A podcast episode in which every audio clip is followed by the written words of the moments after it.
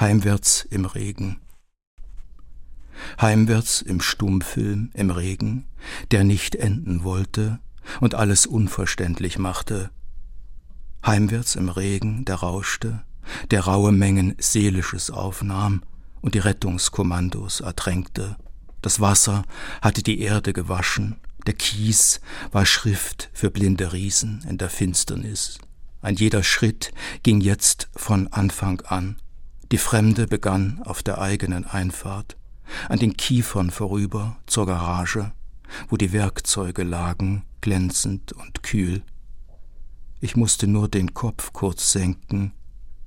Bis zu diesem Punkt war alles fehlgeschlagen. So nahm ich sie zur Hand, die glänzend kühlen, zögernd halb und halb vertraut, wie Liebende von früher her ein letztes Mal zusammenkamen. Im Rücken das Rauschen, die Flut.